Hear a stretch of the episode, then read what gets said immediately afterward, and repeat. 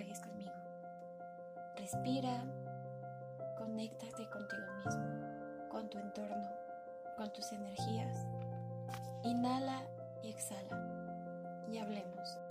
Hay cosas que se deben de decir. Y una de ellas es que elegirte primero, antes de todos y de todos, no es ser egoísta, es ser inteligente. Hay una frase que dice cuando las prioridades están claras, las decisiones se hacen más fáciles.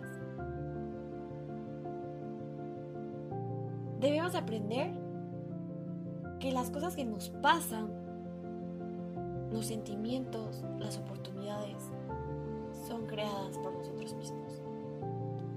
Así que hazte un camino, písalo bien, sé fiel en lo que crees, en lo que piensas, fortalece tu filosofía de vida. Encuentra personas que combinen con tu mente. Elige corazones sanos. Ve perdonando. No te atores en el lodo. Sal rápido o sal a tu tiempo. Aprovecha tu tiempo. Ten paciencia contigo, cuídate, sueña. Sueña mucho. Sueña alto y lejos. Porque esos sueños son los que te mantendrán siempre vivo.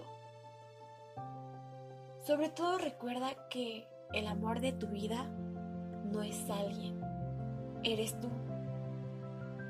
Porque tú estás completo.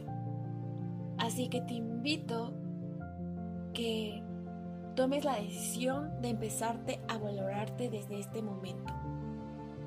Porque simplemente son cosas que se debían de decir y se dijeron. Soy Sig Alvarado y esto fueron Notas de una Fragmentada.